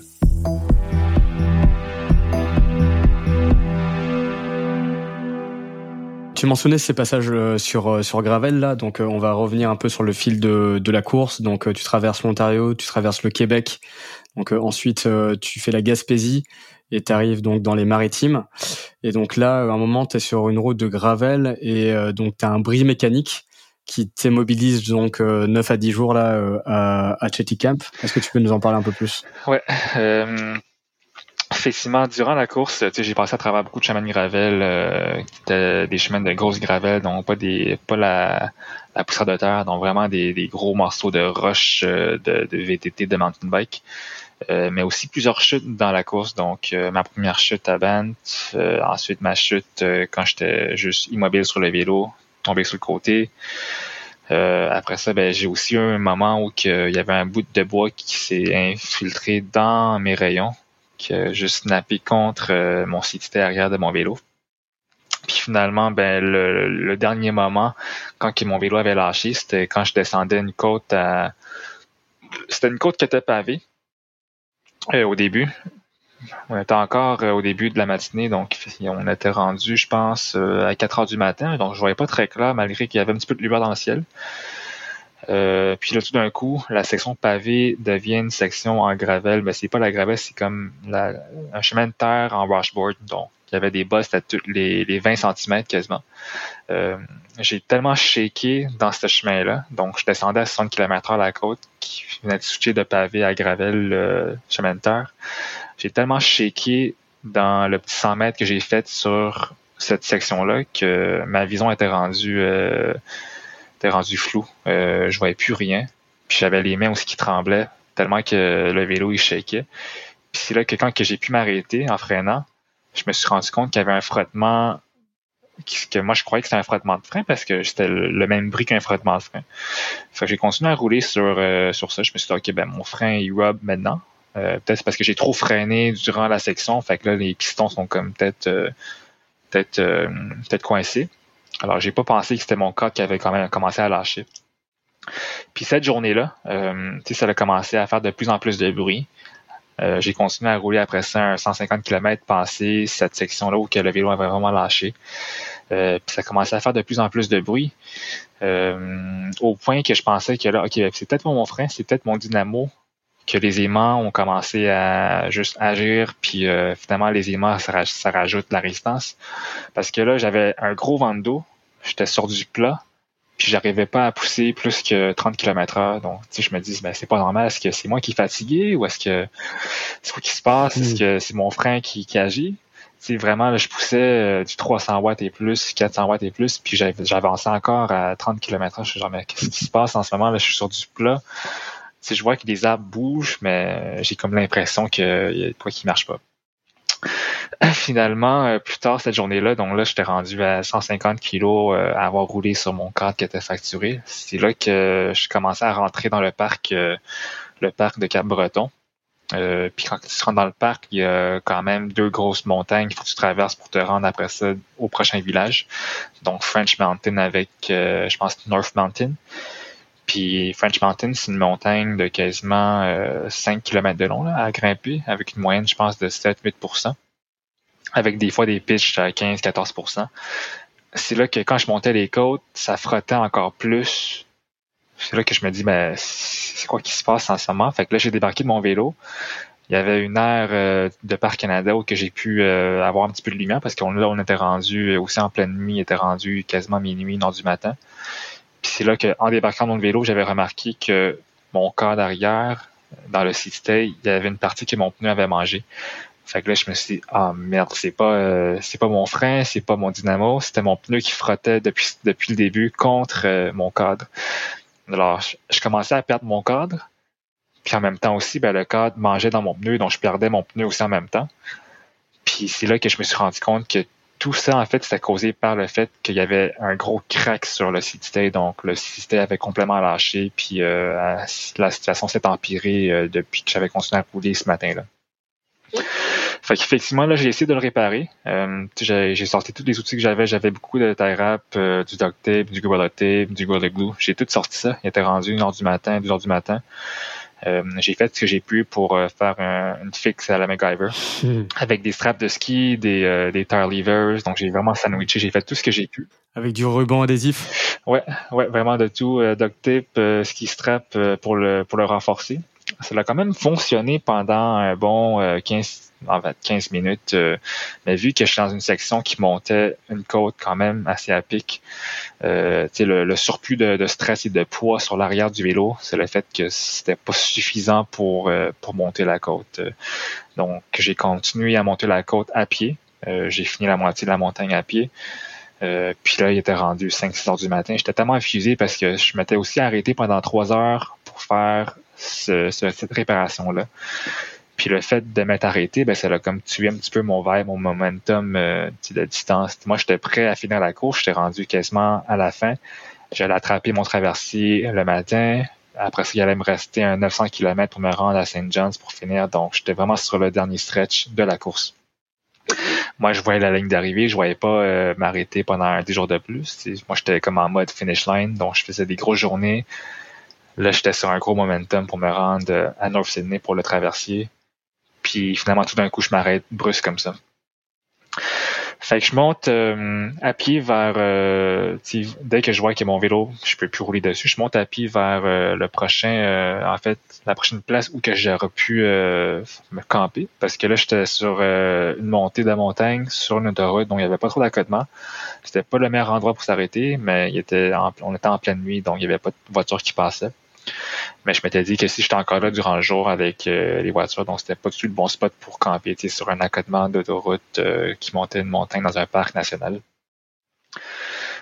finalement, je suis monté au prochain euh, truc que j'ai trouvé. C'était dans un parking. J'étais arrivé là vers 6 heures du matin, il y avait personne du tout. Sorti mon bivouac, j'ai campé là. Je me suis réveillé deux heures plus tard, puis là, j'étais entouré de gens qui, qui se rendait à la trail. Donc, c'était apparemment une très grosse trail populaire à Cap-Breton, la Skyline Trail. Fait que euh, j'étais campé au milieu du parking là, avec, euh, fait que les gens me regardaient, tu j'avais l'air quand même d'un homeless euh, qui était pas vraiment à la bonne place. Je campais dans un spot où que j'étais pas supposé camper. c'est là aussi que quand je me suis réveillé, j'ai trouvé il y avait quelqu'un qui m'avait laissé une bouteille de Gatorade avec une note. Donc c'était des, des gens qui suivaient la course, qui suivaient mon mon tracker, qui savaient que j'étais là, qui allaient aussi faire la trail, fait qu'ils m'ont laissé une note, tu sais, ça écrit lâche pas Henri, ce qu'elle fini quelque chose dans ce genre-là. Euh, ça m'a quand même donné incroyable. ouais, ça m'a donné un petit boost mental. J'étais quand même heureux euh, de, de, retrouver ça. finalement, j'avais tellement dormi que quand que je me suis réveillé, eux ils, étaient, ils avaient fini la trail, fait qu'on avait quand même un petit peu jasé.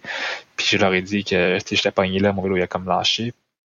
Mais à ce moment-là, j'étais encore optimiste de pouvoir le réparer. Donc, on a essayé de le re-réparer. Euh, j'ai renforcé encore mon cité avec des tiges en métal, avec plus de tape, avec la grosse colle. Puis là, j'avais le choix. J'étais au-dessus de la montagne. C'était soit que je descendais au prochain village qui était à Pleasant Bay, puis j'espérais qu'il allait avoir de quoi pour que je puisse réparer le vélo. Ou sinon, que je retournais sur mes pas vers euh, le village précédent qui était à Shirley. Puis là, j'allais avoir un Wear assurément pour pouvoir acheter des trucs pour euh, faire une réparation de carbone sur mesure d'urgence sur mon vélo. Finalement, pour revenir à Chelsea Camp, il fallait aussi que je monte des côtes. Fait que j'ai dit que logiquement, c'était plus facile d'aller tout droit, donc de continuer vers euh, Pleasant Bay, parce que vers Pleasant Bay, je faisais que descendre la côte. Je pouvais pédaler sur du plat, puis après ça, ben, je faisais juste coaster pour descendre, c'était facile. Mais c'est sûr que là, pour descendre, c'était quand même des grosses côtes à descendre. Des fois, ça descendait des pitches de 18%. Fait que là, j'avais, je me suis dit, ben, si mon vélo il lâche à ce moment-là, ben, j'allais peut-être pogner un accident. Fait qu'il fallait vraiment que je fasse attention. J'étais un petit peu parano que mon vélo me lâche encore plus qu'il avait déjà lâché. Malgré la réparation, euh, la deuxième réparation qu'on avait faite dans le parking, euh, ça frottait encore. Finalement, en descendant à Pleasant Bay, euh, contre toute attente, c'était un petit village de pêcheurs avec vraiment rien du tout. Même pas de réseau cellulaire, euh, absolument rien. Il y avait un dépanneur, mais à part ça, j'étais dans le pire spot pour euh, avoir un vélo cassé. Mm. Mais au moins, j'ai trouvé du Wi-Fi, donc euh, il y avait un resto avec du Wi-Fi que j'ai pu j'ai pu bomber. Avec j'étais resté là longtemps là. J'avais je me suis commandé un fish and chips, après ça une poutine, je suis resté là un peu de temps. c'était, je pense que c'était un de mes, ouais, prendre des forces. Puis aussi mes premiers vrais repas, je pense, euh, ben, parmi les euh, quelques vrais repas que j'ai eu durant la course, pas juste des sacs de chips puis des barres de chocolat. Tu leur as fait faire leur chiffre d'affaires de la journée. Quasiment, ouais. Fait que euh, c'est là que j'ai dû appeler mes partenaires pour voir qu'ils m'ont fait quoi. Est-ce que, est-ce que je continue plus loin? Si je continue plus loin, ben j'ai une deuxième montagne, North Mountain, à monter. Si je reviens sur mes pas, ben il faudrait que je refasse cette distance-là éventuellement plus tard aussi. Finalement, on a appelé un taxi. Puis euh, j'ai pris un taxi pour revenir vers Chetican parce que mon, vélo il marchait plus du tout. Euh, c'est là que à ben j'ai pu analyser la situation encore plus, mais là j'ai vu que le crack était vraiment comme pire. Mais au moins à Chétican, j'étais j'étais quand même j'avais quand même de l'espoir. Parce que là, à Cabreton, tout le monde à Cabreton, c'est des experts de la pêche, des experts en, bateau. Fait qu'il y avait beaucoup de boat builders. Fait que je me dis, ben, c'est le spot de gens qui font des bateaux. Fait que je pourrais peut-être faire une réparation de fibres de verre. Ce que j'avais fait. Fait que le jour suivant, euh, J'étais euh, j'étais avec euh, le propriétaire de l'auberge que j'étais racheté. J'étais racheté dans l'auberge accolade euh, à Chetika. puis il m'avait amené vers des boat builders, fait boat builders de Charlie Camp. Puis c'est là que j'ai essayé de faire une réparation de fibre de verre dans mon système arrière, donc pour réparer la craque puis juste renforcer le tout. À ce moment-là, tu sais, moi j'avais quand même beaucoup d'espoir que ça allait fonctionner. là, ça faisait un jour seulement que j'étais arrêté. Puis la réparation, ça l'avait pris trois heures seulement. Donc, j'étais parti faire un petit peu d'exploration. J'ai visité un petit peu chez Tican. Puis là, je suis revenu vers euh, la marina pour voir la réparation. Puis la réparation avait l'air magnifique. Là. C'était, il avait peinturé, il avait renforcé, il avait même aussi euh, mis des tiges de plus pour euh, mettre plus de support vers le, spot où ça allait fracturer. Mais là, il fallait que je passe le test. Qu'il fallait que j'essaie de voir, ben, est-ce que le vélo une fois que je suis dessus avec mes sacs, puis mon poids, est-ce qu'il va quand même tenir mon poids? Est-ce que est-ce qu'il va flexer? Est-ce que ma roue va continuer à flexer vers le cadre pour le manger? Donc, je suis rentré à l'auberge où j'étais resté. C'est là que je me suis mis sous le vélo pour le tester. Puis malheureusement, la roue continue encore à, à rentrer vers le cadre. Fait que c'est ça, à frotter. Fait que je me suis rendu compte que la réparation était parfaite.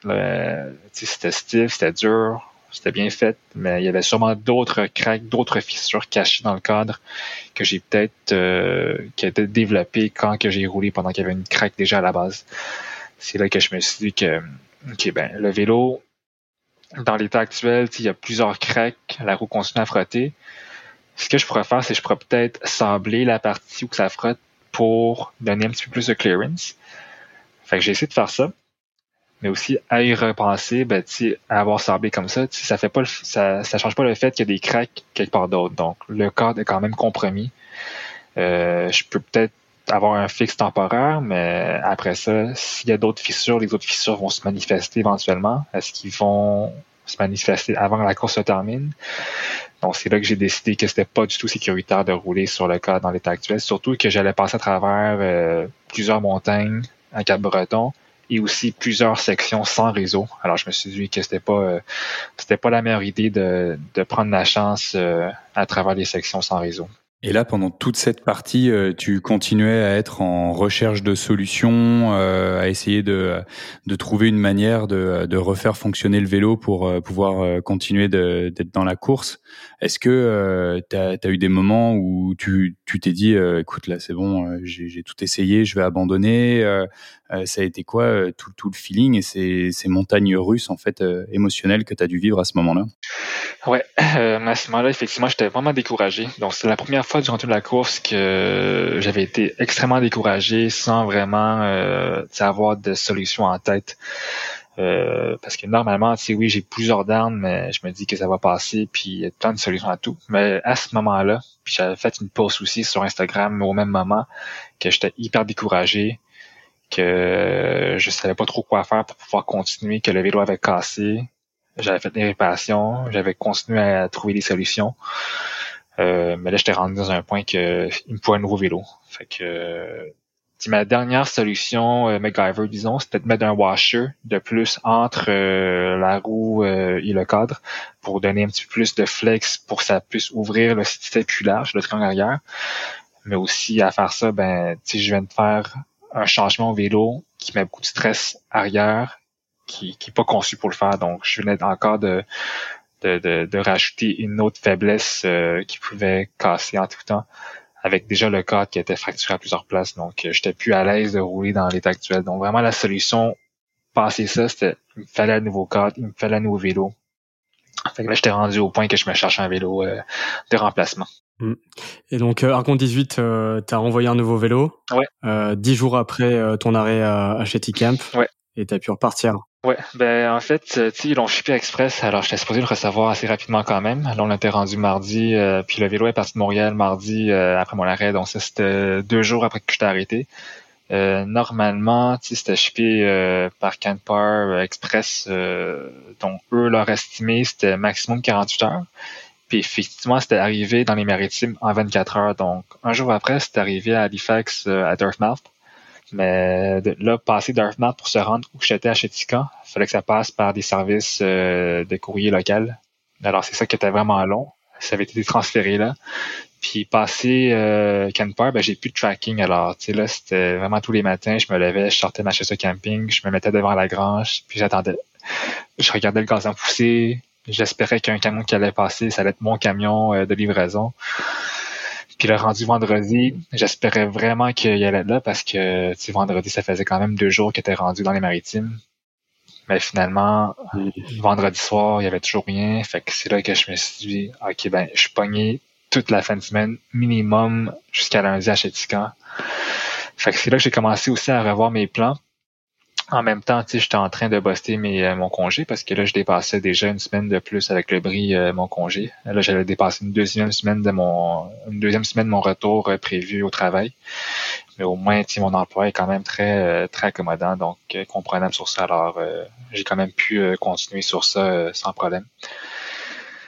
Mais aussi, entre-temps, ben, il y avait les feux de forêt euh, à Terre-Neuve qui ont commencé à faire ravage. Alors, ça aussi, c'était un autre obstacle de la nature euh, qui s'est juste présenté comme ça. si mon vélo avait pas cassé, j'aurais évité les feux de forêt de quelques jours. J'aurais fini avant les feux de forêt ont pu, ont pu vraiment se rendre au spot où je traversais. Mais là, au moment que le vélo allait arriver, ben, les feux de forêt étaient comme au pic, puis ça traversait justement une route que je traversais. Donc vraiment la seule route de Terre-Neuve qui se rend de, de l'ouest vers l'est. Donc au final, donc euh, ton ton vélo arrive, donc tu euh, tu repars et au final t'as donc euh, t'es t'es parti de de chez Camp, je crois le le 1er août et t'arrives euh, dix jours plus tard, donc le le 11 août 2022. C'était c'était c'était quoi la sensation en arrivant là? Ouais, donc je, mon vélo, je le reçois le, le lundi d'après, donc quasiment neuf jours après, je le reçois, puis là, je pars après ça mardi. Puis encore là, là on parle de météo mauvaise, là, mais il a fait beau toute la semaine que j'étais à Chetika. Mm. Puis finalement, le jour que je repars, la grosse pluie, le vent de face, 30 minutes de pluie, vraiment la tempête tropicale dans le coin. Mais en même temps, je me dis c'est la mauvaise météo qui me suit depuis le début. Mais là, il me restait pas grand-chose. Il me restait seulement deux jours de vélo à faire. Alors, j'avais un jour pour me rendre à North Sydney. Alors, un 250 kilos pour me rendre euh, au port. Puis après ça, ben, j'avais aussi un petit peu raccourci le trajet parce que ça passait plus, c'était plus sécuritaire de passer à ce moment-là par euh, Terre-Neuve au centre. Donc, euh, j'ai pris un autre traversée pour me rendre, pour éviter les feux de forêt. Puis finalement, il me restait seulement 200 kilos pour me rendre à John à Cape Spear. Euh, donc de là que j'ai fait un détour euh, justement à Dildo. Euh, je me suis dit, bah, c'est ça. En fait, j'avais déjà vu ça sur. Ben, en fait, j'ai découvert Dildo à travers Jimmy Kimball qui avait fait un, truc il y a quelques années, mais j'avais comme complètement oublié. C'est là que le jour avant, quand j'étais sur le bateau, je commençais à faire de l'exploration de routes pour m'assurer que les routes que j'allais prendre, ce pas des routes de mountain bike ou de, trucs c'est là que j'ai vu, ah, Dildo, un détour de 30 km. Là, je me dis, ben, j'ai déjà raccourci mes affaires, puis la journée qui va me rester à rouler, ben, il me reste seulement 180, 200 kilos à faire. 200 kilos, c'est pas beaucoup euh, relatif à ce que je fais depuis euh, deux mois. Alors, je me dis, un 30 kilos de plus, c'est rien, là. Puis, euh, c'est quand la prochaine fois que je vais être euh, à Terre-Neuve que j'aurai la chance de me rendre à Dildo. Fait que je me suis rendu à Dildo, faire un petit détour. Je pensais juste faire un une heure de quelques minutes, mais finalement, je l'ai resté là quasiment trois heures, je pense. Il y a tellement de choses à voir là-bas. C'est quand même vraiment, vraiment drôle comme, comme, euh, comme village, mais les gens sont aussi vraiment gentils. Puis, ouais, non, c'était. T'as ramené un souvenir, t'as as ramené une casquette? Ouais, ben j'ai plusieurs souvenirs de dildo, en fait, euh, mais la seule que, que, que j'ai montrée à date, c'est la casquette, effectivement, de, que j'ai euh, pour immortaliser ça. Génial. Mais tu, tu nous donnes envie de te demander c'est quoi les autres choses. ah, vous allez voir plus tard sur mon Instagram, ouais. ouais, vous allez voir plus tard, euh, effectivement. C'est bon. Bon, pour faire un petit retour un petit peu euh, sur euh, sur l'expérience, euh, Henri, justement, tu sais, c'est c'est quoi les choses que tu que tu retiens, les choses que tu as appris justement à travers à travers toute cette aventure? Tu sais, ce que je retiens, on a tellement une richesse au Canada. le pays est tellement vaste, mais on a tellement de, de belles choses à travers tout le pays.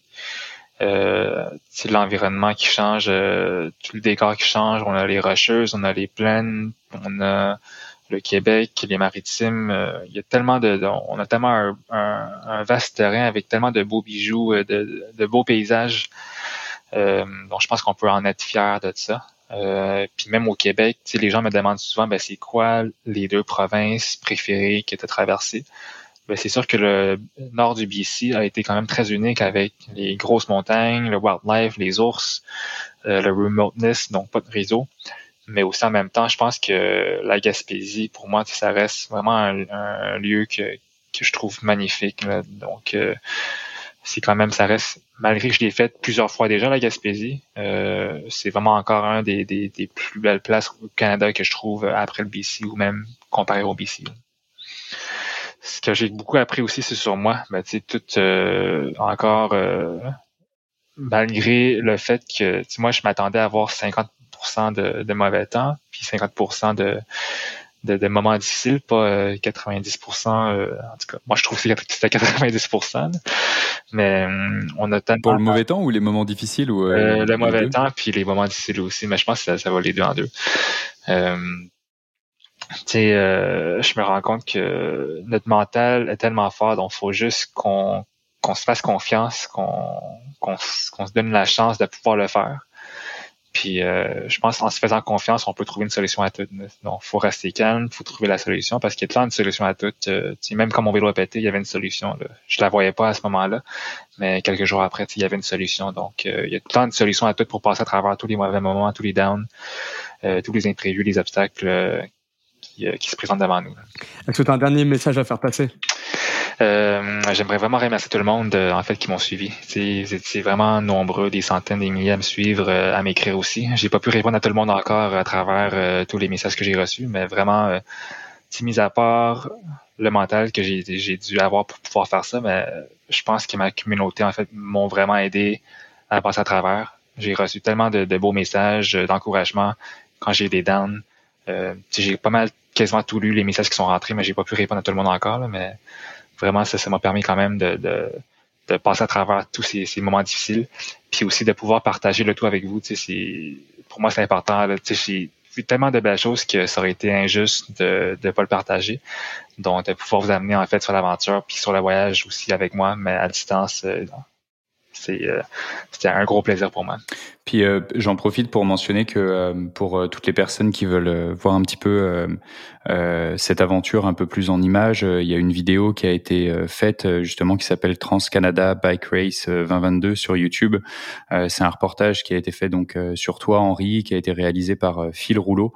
Il y a de magnifiques images, c'est super inspirant et c'est des, des, images qui ont été tournées avant l'aventure pour présenter ce projet-là. Donc je vous invite vraiment tous à aller le, le visionner et puis pour voir aussi le le, parcours en fait euh, de la course. Euh, vous pouvez aller voir ça sur transcanadabikerace.com euh, et ça vous permet de voir un petit peu l'étendue du périple. Et puis, si jamais ça vous a donné envie d'y participer l'année prochaine, vous pourrez également vous inscrire directement sur sur cette plateforme-là. Il y a une vidéo aussi qui va sortir, Henri. Je crois, non? Ben, la date, j'ai quand même fait quelques reportages avec, euh, ben, en fait, pour la fin de la course, mais sinon aussi, euh, toutes mes historiques euh, d'archives de la course sont sur mon compte Instagram. Donc, pour les gens qui veulent revivre l'aventure au complet, donc, tous les archives sont encore là, segmentées par jour. Mais sinon, prochainement, ouais, prochainement, je pense c'est plus de faire un topo sur la course à travers les podcasts ou d'autres trucs. Ouais. cool. Merci beaucoup euh, Henri d'avoir accepté notre invitation. Merci à tous euh, d'avoir écouté l'épisode. Euh, c'était un plaisir de pouvoir partager toute cette aventure avec toi. Merci à vous. Je souhaiterais aussi en profiter pour euh, tous vous remercier de nous suivre euh, et d'écouter le podcast. On reçoit beaucoup de messages positifs, donc euh, ça nous encourage vraiment à, à continuer dans cette direction-là. Et si vous souhaitez nous aider, donc vous pouvez évidemment vous abonner à Ultra Distance sur les plateformes de streaming. Vous pouvez aussi évidemment rédiger un avis sur la plateforme sur laquelle vous écoutez ce podcast et tout simplement partager l'épisode sur les réseaux sociaux. Donc merci beaucoup à tous et on se retrouve pour un prochain épisode d'Ultra Distance.